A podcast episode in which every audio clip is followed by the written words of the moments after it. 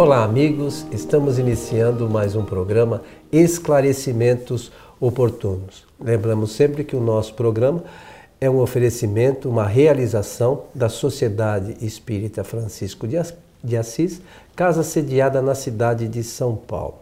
Como sempre, conosco o nosso amigo Milton Felipe. E aí, senhor Milton, tudo certinho? Tudo bem, muito obrigado e pronto aqui para mais o nosso trabalho. Eu gostaria, eh, eh, como sempre faço, de saudar os nossos amigos, ouvintes e espectadores, desejando-lhes que os bons espíritos nos ajudem sempre. É uma aspiração que eu tenho de todos nós sermos auxiliados por esses nossos queridos amigos. É, só, só precisamos fazer a nossa parte, né, Milton? Com certeza. Eles, e às vezes eles querem e a gente não lembra disso e acaba desviando dos caminhos, mas... Por isso que é boa a lembrança. É isso aí. O senhor Milton, 3 de outubro, 3 de outubro, te lembra alguma coisa, não? Ah, lembra sim, fora das eleições, lembra o, o, o nascimento de uma grande personalidade do nosso planeta. É, disso, vamos aproveitar falar disso hoje, seu Milton, porque muitas das pessoas escutam falar, não tem muita ideia. É, não, aliás, muitos espíritas não conhecem é, propriamente a obra desta pessoa que veio assumir o pseudônimo de Allan Kardec, mas ele era o senhor Hippolyte Léon Denisard Rivail, Rivail, né, como algum, que, alguns Alguns dizem. franceses chamam de Revel e outros de Rivail e nasceu a 3 de outubro de 1804 na cidade de Lyon, na França. Lyon. Isso mesmo? Isso mesmo, uma cidade muito bonita, por sinal. Olha, é, é uma grande alegria falar de Allan Kardec, porque se trata é, de um construtor de ideias para o mundo. E como ele parte do, do seu trabalho, ele faz o início do seu trabalho, eu penso que falando assim é melhor, é, pela observação das coisas que aconteciam em Paris, depois, então, o legado que ele deixou para a humanidade após a sua desencarnação, uma coisa muito significativa. Por isso, fiquei muito contente quando você se lembra é, de, deste personagem. Lembrando que Allan Kardec estudou com Pestalozzi, né, na Suíça, ah, lá nos seus, na sua infância, né, por volta dos seus 10 anos, né, que ele é, foi, nove, entre 9 e 10 anos. Que ele foi lá para a Suíça, estudou, depois veio para a França, retornou, fez uma série de trabalhos culturais, né, na área da matemática, do ensino, sobretudo, em toda a França, com diversos livros publicados, não é isso? É isso mesmo. Então, é, eu penso que você no, está nos oferecendo um início muito importante. Porque falar que Allan Kardec foi discípulo, foi aluno de Jean-Henri Pestalozzi, João Henrique eh, Pestalozzi, isto é muito uh, significativo, porque mostra que ele estudou naquele tempo no melhor colégio que existia eh, na cidade de Yverdun. E ele... Que era Suíça. Na né? Suíça. Um, eh, eles falavam um cantão né, da Suíça. Pois bem, eh, isso significa que ele teve uma excelente formação cultural. cultural.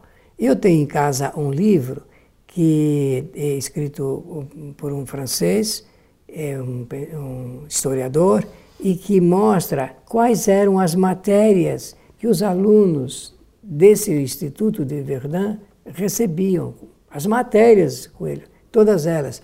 E ali a gente percebe como que eles eram preparados. Grandes homens saíram do colégio lá do Pestalozzi. Até hoje, a influência na metodologia educacional de Pestalozzi eh, penetra na área da educação no mundo inteiro, no mundo inteiro.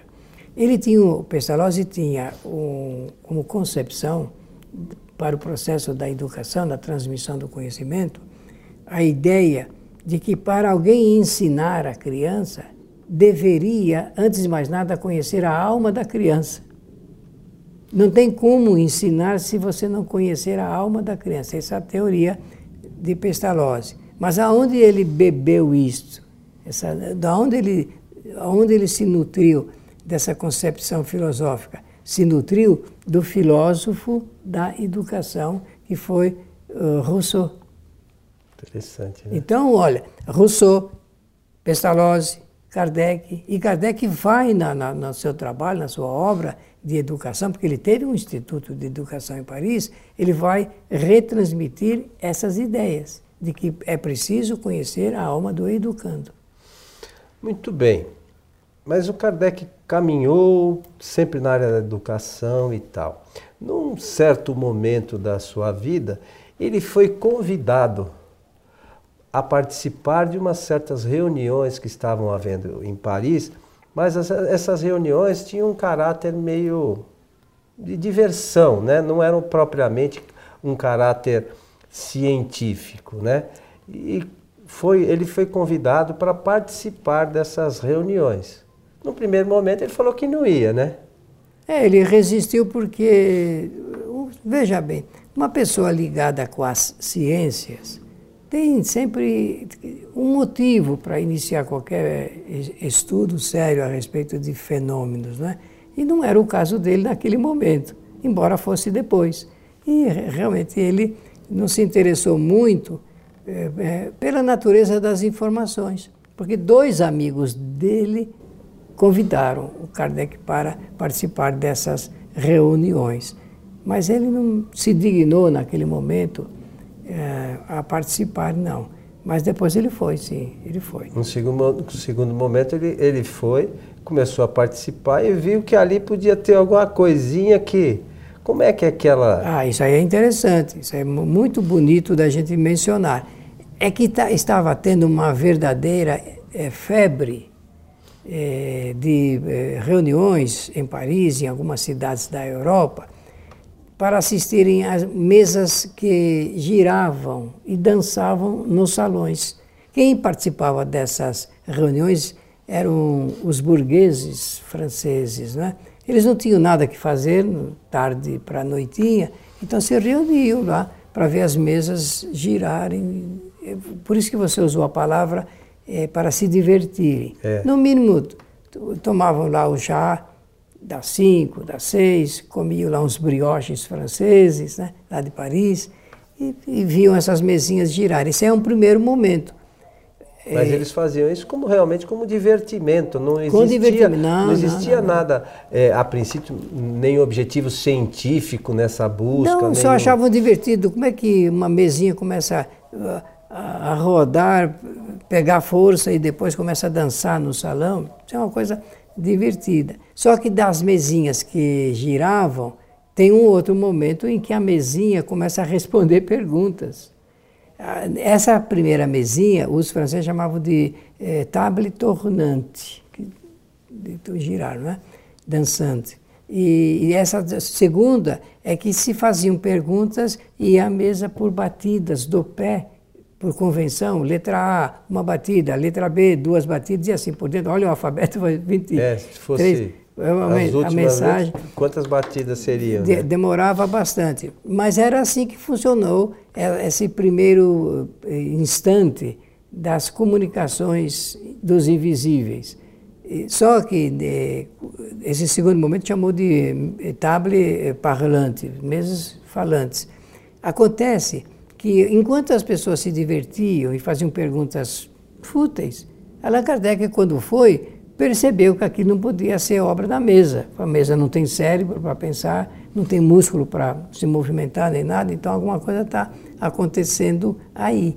E, os burgueses da França, eu só vou falar isso para terminar essa parte, os burgueses que participavam dessas reuniões faziam perguntas é, muito difíceis faziam assim: com quem vai casar minha filha? vou, vou, ter sorte nos negócios. É meio aquela brincadeira do copo, né? Isso, que que isso nós, é. acho que a maioria das pessoas. Vou ganhar na loteria. Momento, que número vai dar na Mega Sena? Né? Essas perguntas coisas. não cabiam no pensamento de Allan Kardec. Não tinha, é, é, era para outro, ele estava preparado para uma outra situação, como de fato se apresentou essa situação. Então, dessas perguntinhas simples, singelas e sem nenhum sentido, ele substituiu por perguntas mais elevadas. E, curiosamente, recebeu respostas. Então, depois, a gente estudando Espiritismo vai entender que naquele momento não eram espíritos sérios que participavam, mas quando um homem sério entrou no lugar e começou a fazer perguntas sobre psicologia, história, ciência, aí a coisa muda de figura. Mas o interessante é, é que você vê que os espíritos fazem as coisas é, de uma certa forma já com tudo elaborado, né? Porque foram, de uma certa forma, buscar uma pessoa que tinha essa visão científica para levar o trabalho adiante, né? Não foi assim, caiu do céu o, o seu Hipólite veio aqui, vamos pegar esse mesmo. É, é um espírito, digamos assim, que ele já estava meio preparado para esta, esta tarefa, né, Milton? É verdade. É, quando a gente lê esse livro, por exemplo, que eu tenho lá, é, falando do conteúdo das aulas de Pestalozzi, a gente percebe isso. É, é uma preparação, é uma preparação. É, só para dar uma ideia da importância desse trabalho, eu vou citar na linha paralela um outro é, aluno lá de Pestalozzi, cujo nome eu não me lembro neste momento, mas que ele foi o criador das escolinhas chamada é, Jardim da Infância. Aqui no Brasil nós tivemos o Jardim da Infância. Então, esse, ao lado de, de Alan, todos os que saíram de lá saíram com essa preparação para alguma coisa em termos de contribuição para a humanidade. Mas o, o nós vamos seguir, mas eu tenho a impressão que Kardec, dada a, a todo a realização que ele teve com a doutrina, Milton, já era um espírito de um nível de conhecimento como espírito não encarnado, mas já era um espírito que tinha uma bagagem de conhecimento vasta, né? Com certeza, absolutamente certo. Porque senão não poderia é, levar adiante no tempo curto que, que a, a, obra de Kardec, na verdade, teve 12 anos. Se você pegar, teve desde 1854 né, até o desencarne em 1869, são 15 anos, é. né? Então, como é que realiza tá todo um trabalho, né, contato com o mundo, né? Ele, na época da, da, da, da elaboração da, da, codificação espírita, ele tinha contato com 1.100 espíritos. Como é que um espírito que não tinha e-mail, era tudo na carta, não tinha máquina não de escrever, tinha, tudo na unha, como é que um espírito tinha, teve a condição de realizar o que esse espírito realizou, né, meu? É verdade. E a sobriedade, a justeza, a, a, a, to, todo o seu conteúdo quase que pronto no, no, no pensamento, porque passado uh, esse momento das mesinhas, imediatamente, por, por na consequência, já uh, começaram as reuniões através de médiums, psicógrafos. E foi se adaptando Falante. a algumas questões, as mesinhas isso, e tal. Isso. E olha, ele estava mesmo, você disse bem, estava preparado para, em sua casa, no seu, na sua mesa de trabalho, elaborar perguntas intelectualmente sérias. Se fosse uma outra pessoa, talvez não fizesse as mesmas perguntas. Porque a, uma delas é que dá, inclusive, início a uma obra literária, ele pergunta: que é Deus? Quem é que vai perguntar isso em reunião dessa de mediúnica para obter uma resposta? o, o que chama a atenção é a pronta resposta elaborada por um intelectual ou por intelectuais, que no caso são vários espíritos que ajudaram a, a solver essa questão. Porque eh, eles poderiam dizer assim: a Deus é o nosso paizinho que está no céu. E não foi assim que eles responderam. Não foi assim. E ele vai perseguindo essa linha de raciocínio lógico, filosoficamente bem elaborado, conforme você disse, que demonstra que realmente era uma criatura muito bem preparada para, para essa tarefa. É, quando você mencionou há pouco, né, enquanto as pessoas perguntavam com quem a filha ia casar, Kardec começou se preocupando com Deus, né? Com Deus. Veja a diferença do, do, do objetivo do espírito, né? Na, na, na busca do conhecimento, né, Milton? Oh, e também chamou a atenção dele o fato das meninas médiums serem muito jovens, 14, 16 anos, 15. Então, que, que pensamento filosófico tem meninas de 13, 14, 15 anos a respeito de Deus? E ele fez perguntas difíceis. Perguntas difíceis. Depois no, no, fala sobre eh, física, biologia. Convenhamos que é realmente alguma coisa de surpreendente. É. E, e, é interessante também o, que você mencionou, né, de utilizar médios jovens, porque a interferência de conhecimento, né, é, sobretudo nessas questões científicas, para essas meninas não haveria possibilidade. Não, né? de terem esse conhecimento, não. E, e você veja a preocupação, é uma coisa que a gente já falou aqui no nosso programa algumas vezes, a preocupação do cientista em se certificar de que aquilo que ele estava escrevendo era verdade. Isso é o que ele aprendeu lá no Instituto de Verdun, na Suíça, lá na então, escola de pestalozzi. Então, essas coisas, você vê que nada é muito por acaso, Não, né? Nada é por acaso. Né? né? A gente fala da lei de causa e efeito aqui também sempre. Você vê que é, é, esse espírito da, de busca pelo conhecimento e aquilo ser verdadeiro é, é, é uma coisa que, passado aí de 1857, já vamos para quase 160 anos, né?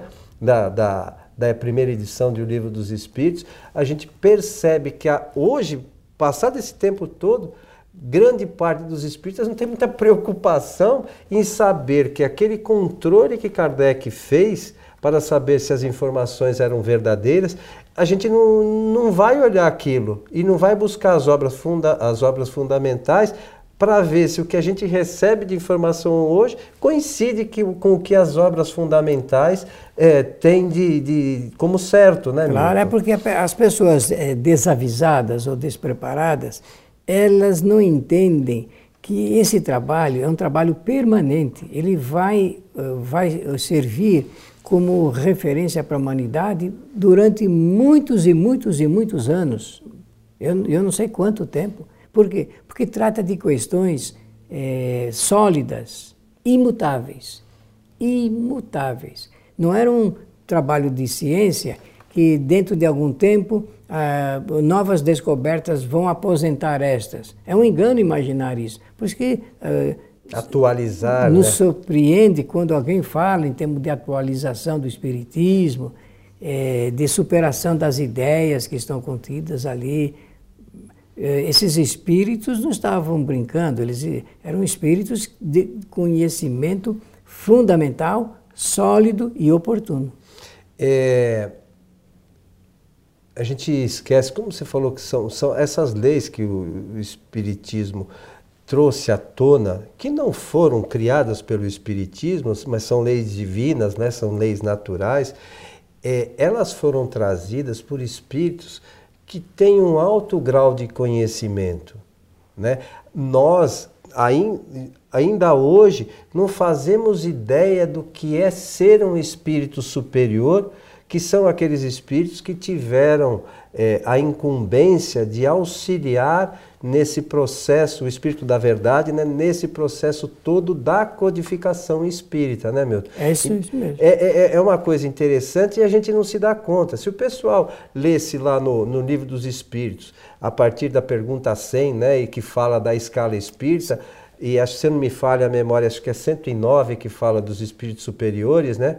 É, entender o que realmente o que tem de conhecimento esses espíritos, né, meu, que, que auxiliaram e trouxeram toda a, a base da doutrina bem fundamentada, não ficariam preocupados hoje em, em fazer algumas atualizações, né? É, isso mostra realmente é, a desinformação e o sentido ainda vaidoso das criaturas querendo se sobrepor a certos conhecimentos. Como tocamos aqui no, no aspecto dos espíritos superiores, então deixa eu dar uma informação importante. As características de um espírito superior são estas aqui: é conhecimento das ciências, é conhecimento da ciência, é, é, extensão profunda da bondade deles, extensão profunda.